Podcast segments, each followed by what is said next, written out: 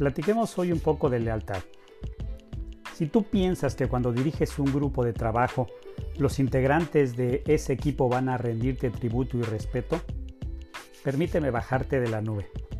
Mira, conoce bien a tu equipo y verás que cada uno tiene distintas habilidades y capacidades, que sus aportaciones a los objetivos grupales serán diferentes, pero ninguna menos importante, que quizá dejen su granito de arena y luego se vayan, sobre todo estas nuevas generaciones que son tan inquietas.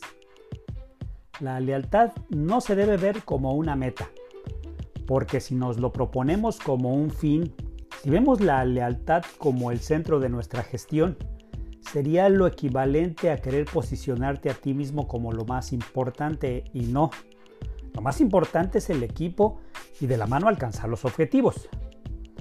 Aún en los casos de equipos exitosos, integrados, que dan resultados sorprendentes debido a la fuerte sinergia entre sus integrantes, al final cada uno mira por sus intereses personales y esto no es malo, es parte de la naturaleza humana. Mantener un clima armonioso es una cosa, pero obsesionarse con conseguir lealtad es otra muy diferente.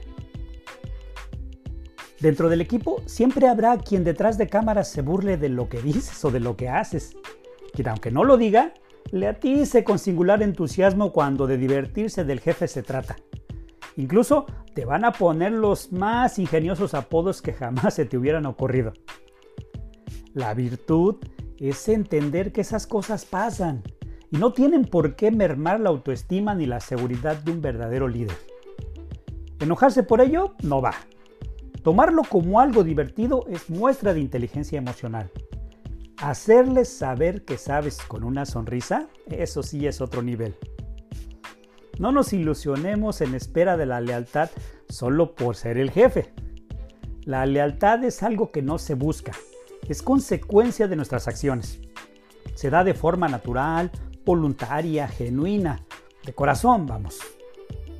Pero si al final Así, casi sin darte cuenta, encuentras lealtad de uno entre 100, permíteme felicitarte.